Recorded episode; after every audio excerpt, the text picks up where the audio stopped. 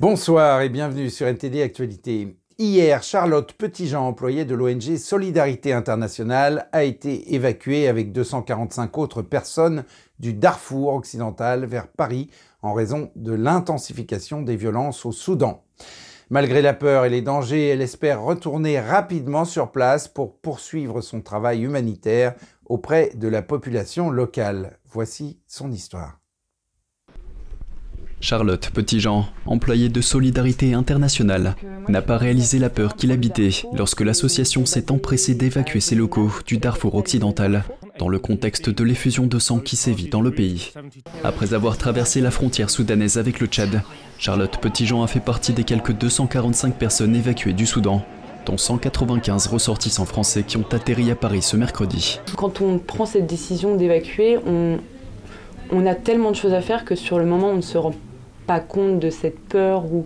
Enfin, c'est pas un sentiment de peur, c'est vraiment un sentiment de d'action dans l'urgence et en même temps personnellement de, frustration énorme. C'est-à-dire?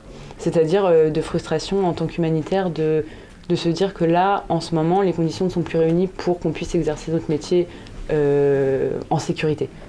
Les combats au Soudan ont transformé les zones résidentielles en champs de bataille. Les frappes aériennes et les tirs d'artillerie ont tué au moins 459 personnes, blessé plus de 4000 autres, détruit des hôpitaux et limité la distribution de nourriture dans un pays où le tiers des 46 millions d'habitants dépend de l'aide alimentaire. Petit Jean, 27 ans, coordinatrice de terrain pour l'ONG dans la ville d'Al-Geneina, dans l'ouest du Darfour, travaillait au Soudan depuis trois mois lorsque le conflit a éclaté. Elle s'est forcée d'améliorer l'accès à l'eau des habitants et de répondre aux besoins fondamentaux. Malgré les risques, elle a déclaré qu'elle souhaitait retourner au Soudan pour poursuivre son travail humanitaire dès que possible. Enfin, le fond, le principe de l'humanitaire, c'est vraiment d'être là dans les pires situations, euh, aux côtés des populations, aux côtés des collègues euh, nationaux. Et, pour moi, c'est ça le vrai engagement. Et il n'y a pas de, enfin, il a même pas de question de est-ce que je veux revenir ou pas. C'est juste que oui, Plusieurs pays ont évacué leurs ressortissants par voie aérienne, tandis que d'autres sont passés par Port-Soudan sur la mer Rouge, environ 800 km de Khartoum par la route.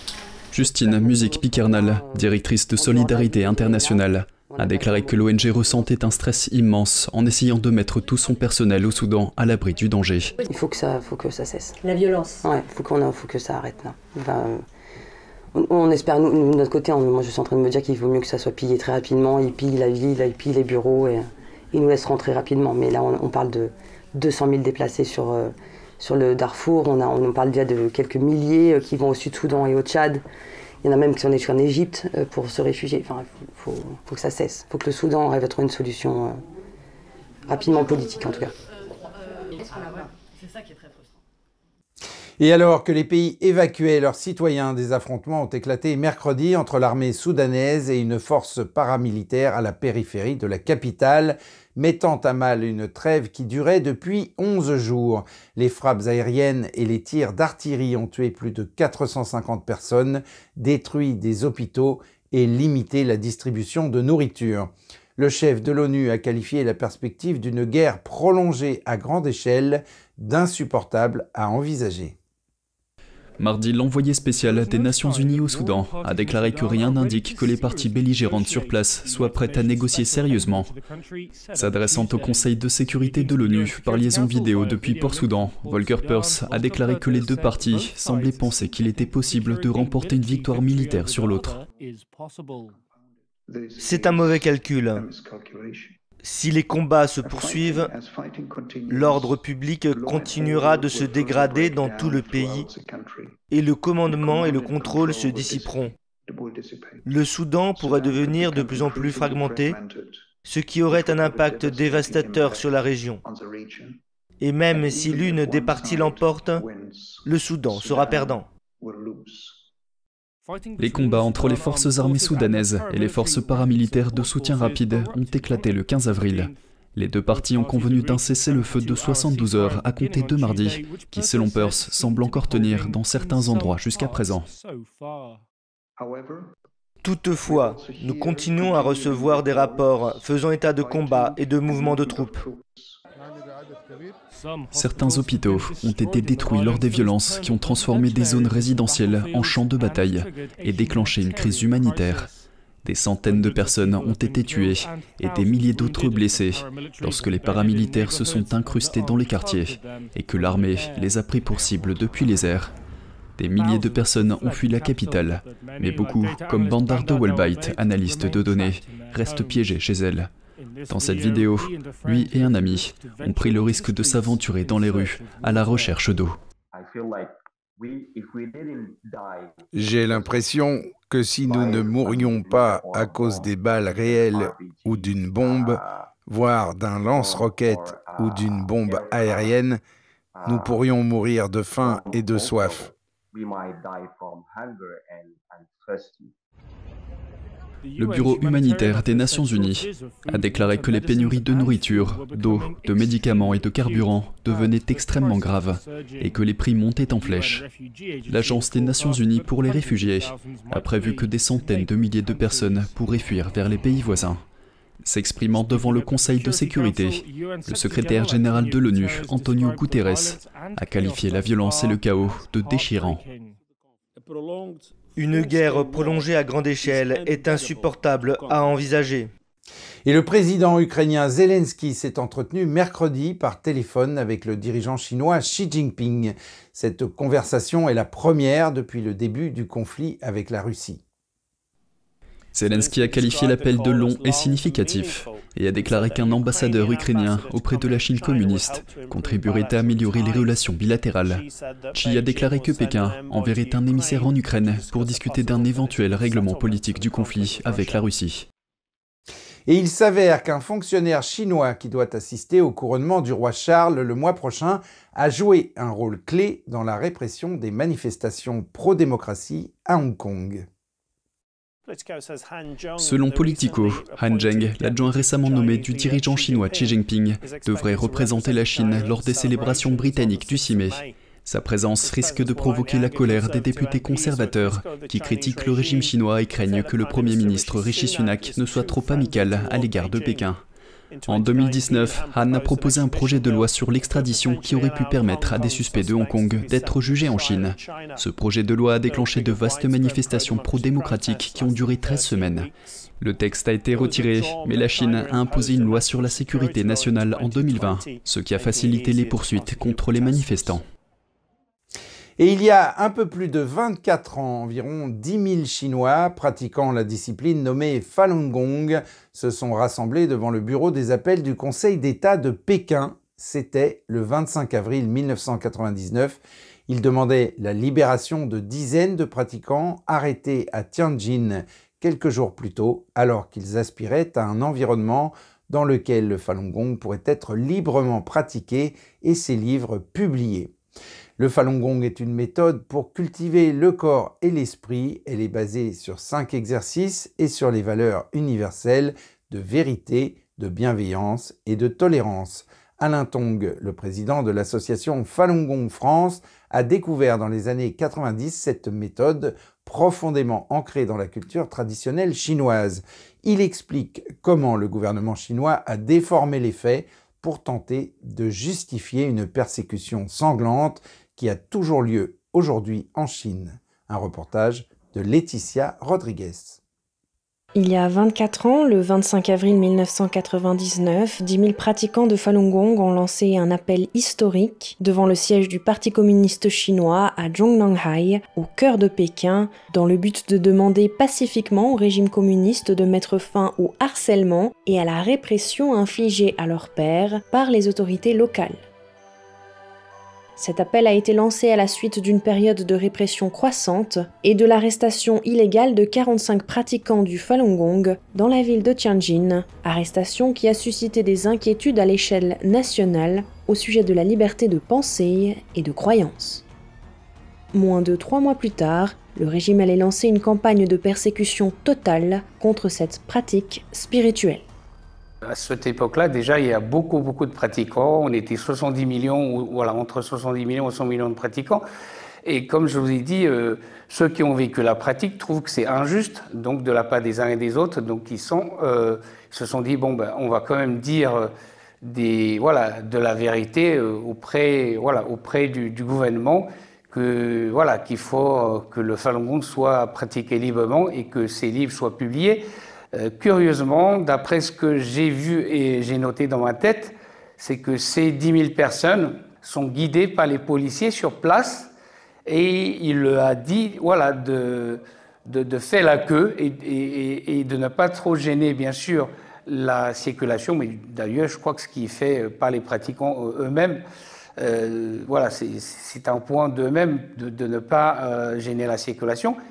Jiang Zemin avait profité de, de, cela en appelant manque du pouvoir, alors que les uns et les autres sont allés juste faire un appel pacifique pour faire comprendre au gouvernement que le Falun Gong est bon. Cette déformation des faits de la part du gouvernement chinois n'est pas le seul mensonge proféré dans l'objectif de diffamer la pratique et d'éradiquer le mouvement. Comme le rappelle Alain Tong, de nombreux Chinois ont été soudoyés pour participer à la propagande. Des personnes qui se sont montrées euh, une scène d'immolation sur la place Tiananmen, en fait, compte, euh, c'est juste une mise en scène voilà, par, euh, par la propagande. Ça, c'est terrible parce que ça, ça a beaucoup choqué via la télévision la population tout entière. Et puis aussi, je me rappelle, en France, je crois vers 2000, euh, l'ambassade de Chine a, fait une exposition justement des scènes de, photos euh, pour montrer que ce sont des pratiquants de Falun Gong qui euh, se sont suicidés, qui ont tué des gens ou d'autres gens qui sont devenus fous après la pratique. Et ensuite, je pense que ces photos-là, on a su que voilà, ça a à voir avec cette fameuse histoire euh, des, des 1400 cas euh, pour, euh, voilà, pour diffamer le Falun Gong. Pourquoi? Parce que les médias et, le régime chinois ont été chercher, par exemple, des familles pauvres, dont un membre, par exemple, qui, qui, se trouve à l'hôpital, qui n'arrive pas à payer les frais. Et eux, donc, ils ont été pour le convaincre de, voilà, de, recevoir une interview et, de passer des faux témoignages comme quoi, à cause de la pratique, euh, qui sont devenus malades euh, ou, ou, dans des hôpitaux psychiatriques, ils prennent des exemples des, voilà, des gens, euh, comme quoi voilà, ils, ils, sont des pratiquants de Falun Gong, pour dire que ces gens-là, vous avez vu, ils ont pratiqué le Falun Gong, qui sont devenus fous, ou qui sont allés tuer des gens, ou voilà, où ils se sont suicidés. On sait très bien que dans les enseignements du Falun Gong, euh, le suicide est un crime, voilà. Et euh, on ne parle même pas de tuer, euh, voilà, de, tuer quoi que ce soit. Et donc on sait très bien que, voilà, avec le temps, cette, cette, propagande aussi des 1400 cas ont été, voilà, ont été complètement anéantis par, on peut dire, pas ce qu'ont dit les, les, pratiquants de Falun Gong au fur et à mesure, pour dire que voilà, complètement, on a trouvé les traces comme quoi ils ont été chercher vraiment des, des exemples tout à fait ordinaires et pervers pour diffamer le Falun Gong. Pour rappel, le Falun Gong est pratiqué librement et gratuitement par des millions de personnes dans plus de 130 pays dans le monde. Son enseignement repose sur les valeurs d'authenticité, de bienveillance et de tolérance. Depuis juillet 1999, le régime communiste chinois a déployé des efforts extraordinaires pour éradiquer ce mouvement, soumettant les pratiquants à des détentions arbitraires, à de graves tortures, à de lourdes amendes, à des travaux forcés et à des discriminations sociales, ainsi qu'à des prélèvements forcés d'organes. Et en Espagne, une voie de chemin de fer historique transporte les touristes dans le passé avec des acteurs jouant le rôle de voyageurs d'un autre temps. Le train des fraises, comme son nom l'indique, traverse des champs de fraises pour arriver finalement dans un palais royal près de Madrid. Au musée ferroviaire de Madrid, des passagers montent à bord d'un train à destination du palais royal d'Aranjuez. La reine Isabelle II a ordonné la construction du chemin de fer dans les années 1850. Ce qui m'a le plus plu, c'est l'expérience de voyager dans un train du siècle dernier, dans les wagons dans lesquels les rois ont voyagé. C'est une expérience unique de ressentir le passé en voyageant. Aranjuez n'est qu'à 45 minutes de la capitale espagnole. Des acteurs jouent le rôle de voyageurs et de fonctionnaires historiques du chemin de fer, se mêlant aux passagers du jour. Ces wagons sont en bois, ont des balcons et datent des années 20. Miguel Jiménez, responsable des trains historiques, explique que les wagons n'ont pas été construits pour le confort. Quatre de ces wagons ont pratiquement un siècle d'histoire. Tout est en bois, à l'exception des roues en acier. Il s'agit de wagons de troisième classe utilisés à l'origine pour de courts trajets. Lorsque le train passe devant les champs de fraises, les passagers goûtent ce fruit rafraîchissant. L'agriculteur Francesco Nieto explique que le train leur permet de déguster les baies à leur plus grande fraîcheur.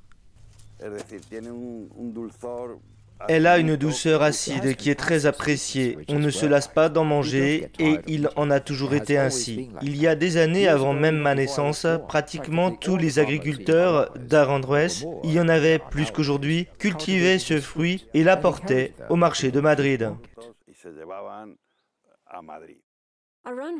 Aranjuez a été déclaré paysage culturel du patrimoine mondial en 2001. La petite ville est située sur un sol fertile où convergent les rivières Tahoe et Rarama.